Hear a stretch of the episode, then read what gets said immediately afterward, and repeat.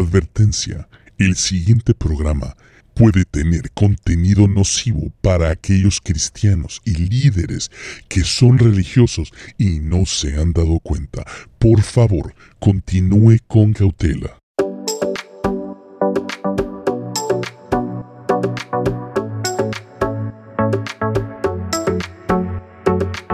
Sean todos bienvenidos a Esperanza para el día de hoy. Les agradecemos profundamente por dejarnos ser parte de su semana. Gracias por sintonizarnos y le pedimos que por favor comparta este podcast con otros que necesitan escuchar un mensaje de esperanza y que posiblemente se hayan perdido en el camino como usted y como yo lo hemos estado en algún momento. En este día quiero hablar acerca del tema la decadencia de la religión. Sin más que agregar, comencemos.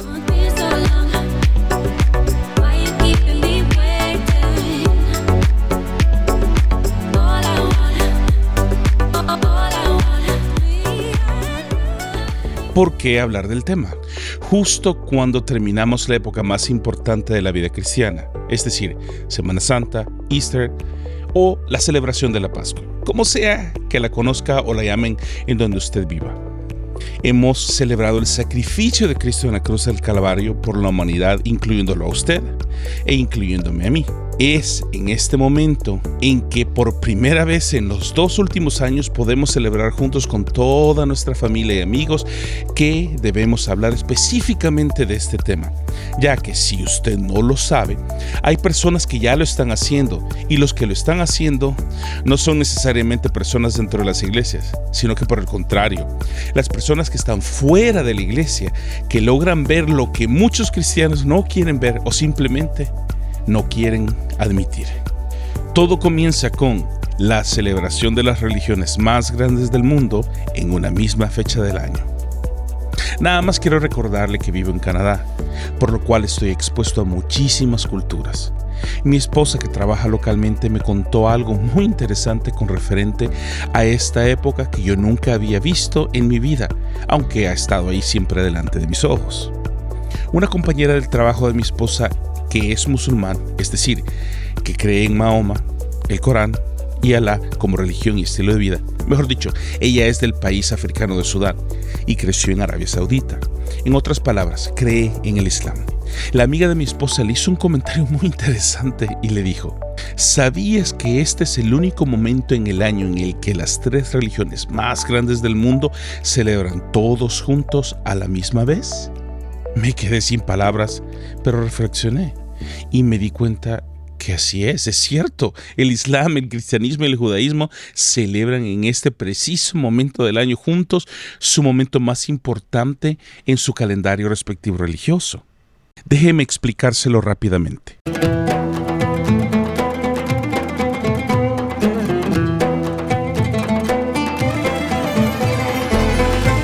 Los musulmanes, es decir, el Islam, celebran el Ramadán. Es el noveno mes del calendario islámico, respetado por musulmanes en todo el mundo como el mes de ayuno, oración, reflexión y sobre todo comunidad.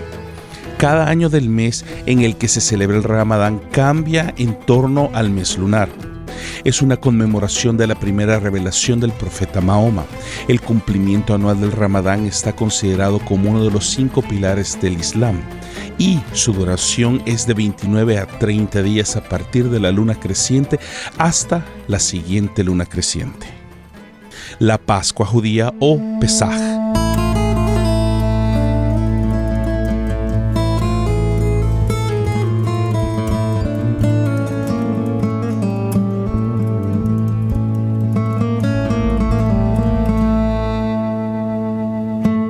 que en hebreo significa salto.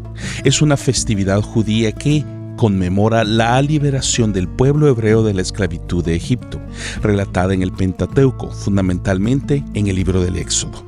El pueblo hebreo ve el relato de la salida de Egipto como el hito que marca la conciencia de los descendientes de Jacob con su identidad entendida en términos de una nación libre y provista de una ley. Los cristianos hablantes de lenguas románticas suelen llamarla la Pascua judía o Pascua hebrea para distinguirla de la Pascua de resurrección celebrada por el cristianismo. Y número 3, el cristianismo y la Semana Santa. Que es la conmemoración cristiana anual de la pasión de Cristo, es decir, de la entrada a Jerusalén. La última cena, el Via Crucis, la muerte y resurrección de Jesús de Nazaret, comienza el Domingo de Ramos y finaliza el Domingo de Resurrección. Aunque su celebración suele iniciarse en varios lugares el viernes anterior, es decir, el Viernes de Dolores, la fecha de la celebración es variable, entre marzo y abril sigue siendo cuaresma hasta el atardecer del jueves santo, cuando da comienzo al triduo pascual. Ese mismo día se celebra la institución de la Eucaristía en la última cena. El Viernes Santo, la crucifixión y la muerte del Señor y la noche del sábado santo, la vigilia pascual. Durante la Semana Santa tienen lugar numerosas muestras de religiosidad popular a lo largo de todo el mundo, destacando las procesiones, penitencias y las representaciones de la pasión, muerte y resurrección de Jesús. En algunos países se ha tomado como días de asueto, por lo que también le ha valido la denominación de la Semana Mayor. Las tres religiones, el Islam, el judaísmo y el cristianismo, concuerdan en varias cosas que personalmente encuentro muy interesantes. Concuerdan en reflexión o meditación, en el ayuno, es decir, privarse de algunas cosas por un tiempo determinado. Concuerdan en la oración, la búsqueda de Dios y por último, la celebración. Pero no fue sino hasta unas noches atrás que viendo las noticias me llamó la atención el reportaje al cual me voy a estar refiriendo durante todo este episodio. Muchos de nosotros no logramos ver fuera de nuestro entorno religioso y sobre todo fuera de las paredes de nuestra religiosidad. Y se nos olvida que fuera de las paredes de la iglesia hay un mundo con vida necesitado de Dios y sobre todo viendo cada uno de nuestros movimientos y las decisiones que tomamos. Por una parte, el judaísmo y el budismo, dice el artículo, son vistos como algo positivo. El cristianismo y el islam en Canadá son de los menos atractivos por razones obvias. El islam muchas veces es mal entendido como una religión violenta, mientras que el catolicismo es visto como una comunidad de pedófilos. Por el otro lado, los cristianos evangélicos son mejor conocidos como los sacaplata, ya que por ser más carismáticos están mucho más activos en la media americana. Estamos hablando de Twitter, Instagram y Facebook, que la gente ve los abusos y los desmanes que muchas iglesias evangélicas protestantes hacen o cometen. Estamos en un momento de la historia de la humanidad en la que el ateísmo está ganando una gran popularidad por la culpa de las malas decisiones que líderes religiosos han tomado en el pasado. Y las personas que están actualmente liderando las organizaciones religiosas, me refiero a las iglesias y a los pastores, en muchos casos son personas sin preparación bíblica alguna. La reacción de las personas que no pertenecen a ninguna iglesia en particular obviamente es natural. Pero la reacción de nuestros líderes religiosos se parece muchísimo más a la reacción como cuando se anunció por primera vez el tema de los cambios climáticos, mejores conocidos como el calentamiento global, y como nosotros lo hemos enfrentado. Déjeme explicarle. Todo comienza con, número uno, la negación de la existencia del problema. Número dos, la posición absurda de que podemos detenerlo y revertirlo solos. Y número tres, la aceptación del problema y la decisión de adaptarnos a este cambio. El meollo del asunto, la percepción popular acerca del cristianismo. Muchos canadienses ahora creen que el catolicismo, los cristianos evangélicos y el islam son más dañinos que beneficiosos para la sociedad actual. Según muestra una nueva encuesta, ya que las personas en todo el país continúan dándole la espalda a la religión. Una nueva encuesta de Angus Street recientemente publicada arrojó luz sobre las percepciones de ciertas regiones en Canadá durante y posteriores a la pandemia, en un momento en el que la religiosidad en el país ya está en su punto más bajo de la historia. Puede ver el reportaje de Angus Reid dándole clic al link en la descripción de este audio. Déjeme extraer una porción literal del artículo que dice, la sociedad en general aún no se siente completamente cómoda ni completamente clara sobre qué hacer con la religión. Por lo tanto, muestra algunos signos de incomodidad. Explica Avi Kasemipur, sociólogo de la Universidad de Calgary y presidente de estudios étnicos. No es intolerancia en este momento es incomodidad. La encuesta revela que todos los grupos religiosos encuestados consideraban que los cristianos evangélicos son los más perjudiciales para la sociedad que beneficiosos, mientras que el Islam también se percibía en gran medida de forma negativa. Los encuestados de ambas religiones también tenían más probabilidades de sentir que Canadá no da cabida a sus creencias en la sociedad. ¿Por qué los evangélicos y el Islam son dañinos a la sociedad? Son, a su vez, las dos religiones más comprometidas. El cristianismo evangélico y el Islam, las que han sido reportadas como más dañinas que beneficiosas para la sociedad, según la nueva investigación. Sin embargo, estas evaluaciones variaron ampliamente según la religión con que se identificaba el encuestado. Los resultados de la encuesta mostraron que los ateos en particular criticaron abrumadoramente la influencia de los cristianos evangélicos en la sociedad, pero son muy positivos sobre los impactos percibidos de los Sikh y los hindúes, que es el grupo religioso más grande de Canadá en la actualidad. Los católicos romanos es más probable que perciba que los cristianos evangélicos, los musulmanes y los sikhs hacen más daño que beneficio al tejido social del país, pero ven a otras religiones de manera positiva. Puede leer el artículo completo de Global News a través de darle clic al link en la descripción de este audio. ¿Qué puede hacer la Iglesia para cambiar la mala percepción que el cristianismo ha mostrado en los últimos años? En mi experiencia ministerial puedo apuntarle a tres cosas que la Iglesia Cristiana Evangélica Protestante debe hacer para poder cambiar la percepción de las personas acerca del cristianismo, las cuales son, número uno, que nuestras acciones precedan nuestras palabras. El hermano Pablo Finkenbinder, mejor conocido por su programa Un mensaje a la conciencia, le dijo una vez a un joven que quería dedicarse al ministerio lo siguiente, el mejor consejo que te puedo dar a ti, jovencito, es que lo que digas, hagas y prediques nunca manche el dulce nombre del Evangelio de Jesucristo. Así como dice 2 Corintios 3:2, dice así en la Reina Valera 60. Nuestras cartas sois vosotros, escritas en nuestros corazones, conocidas y leídas por todos los hombres. Tenemos que aprender que nunca debemos predicar de nuestras emociones, sino que debemos compartir únicamente el mensaje de Dios y no lo que queremos que la congregación haga para nosotros y tu ministerio. Por cierto, lo que llamamos mi ministerio no existe, ya que ministerio significa servir y prestar atención a las necesidades de otros, según dice el diccionario enciclopédico de la Biblia. Recuerde, miembro de la iglesia que me escucha, si el nombre de su pastor es más famoso que el nombre de Jesucristo, salga de ese lugar hoy mismo, ya que esa iglesia se centra en el pastor, el hombre de Dios, y no en la persona que nos trajo salvación y redención. Y ese es Cristo Jesús. Número 2 que nuestras congregaciones sean un receptáculo para todos y no un club social.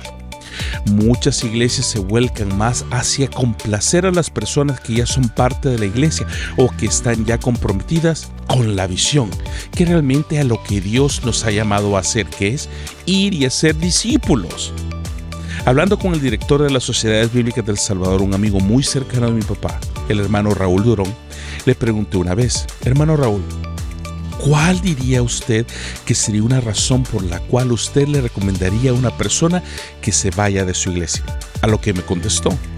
Número uno, porque no se predica la palabra de Dios y Jesucristo resucitado como el camino, la verdad y la vida. Número dos, no hay un programa sistemático para mis hijos en la escuela dominical para que aprendan y conozcan a Dios por medio de la Biblia y el más importante de todos es, y quiero que me ponga toda la atención del mundo, ¿Está listo? Número 3.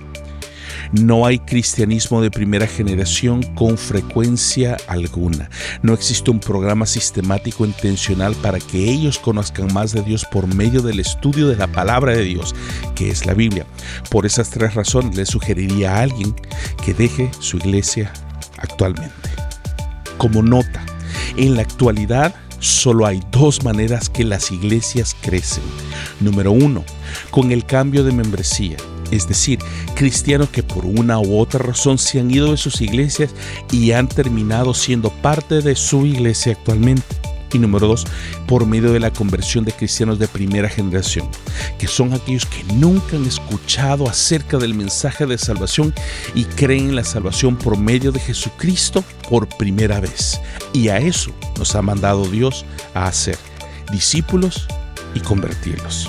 Nuestras iglesias deben de dejar de ser clubes sociales en las que pagan por la membresía y que no reciben ningún beneficio alguno.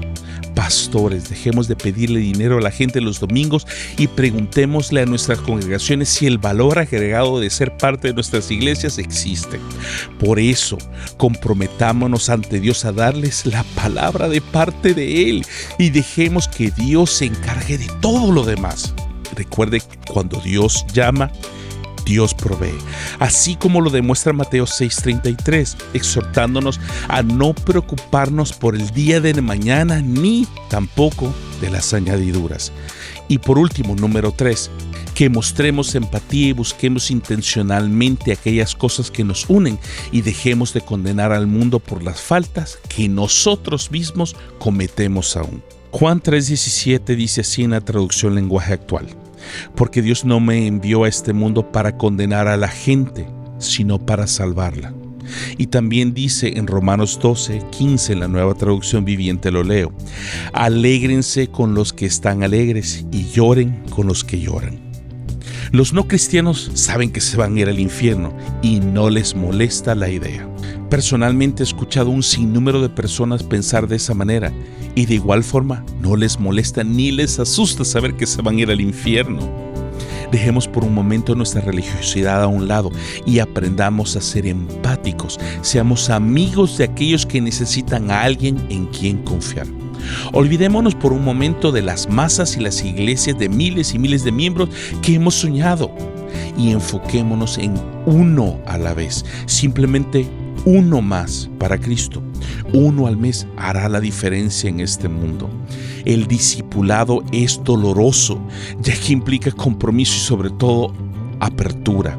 Es decir, abrimos nuestros corazones, nuestra familia y nuestra casa para aquellos que necesitan realmente conocer a Jesucristo. Déjeme terminar con las palabras de la primera epístola de Pedro, que es una carta bíblica dirigida nominalmente a los judíos dispersos en el mundo, si bien puede entenderse como una metáfora referida a los cristianos exiliados del reino celestial. Dice así primera Pedro 5, del 8 al 10, lo leo en la nueva traducción viviente. Estén alerta Cuídense de su gran enemigo el diablo, porque anda al acecho como un león rugiente buscando a quien devorar. Manténganse firmes contra él y sean fuertes en su fe. Recuerden que su familia de creyentes en todo el mundo también está pasando por el mismo sufrimiento. En su bondad, Dios los llamó a ustedes a que participen de su gloria eterna por medio de Cristo Jesús. Entonces, después de que hayan sufrido un poco de tiempo, Él los restaurará, los sostendrá, los fortalecerá, los afirmará sobre un fundamento sólido. A Él sea todo el poder para siempre. Amén. Hermano, amigo, pastor, lo exhorto a que deje de pensar que si usted no hace un trabajo duro y hace crecer la obra de Dios, Dios no lo va a recompensar. No dé usted su vida por la iglesia, ya Cristo la dio y con usted o sin mí Dios llevará a la iglesia por sus caminos, ya que de Él somos y, de, y a Él pertenecemos. Nos vemos hasta la próxima semana.